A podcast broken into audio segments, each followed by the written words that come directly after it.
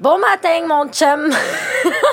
tu sens-tu dans ma voix rauque la petite gueule de bois Et je sais pas faire l'accent et en même temps, c'est pas si pire parce que je bosse à la maison aujourd'hui. On a encore parlé jusqu'à 3 heures hier soir et on avait tellement de trucs à se raconter qu'on a réussi à finir aucune conversation.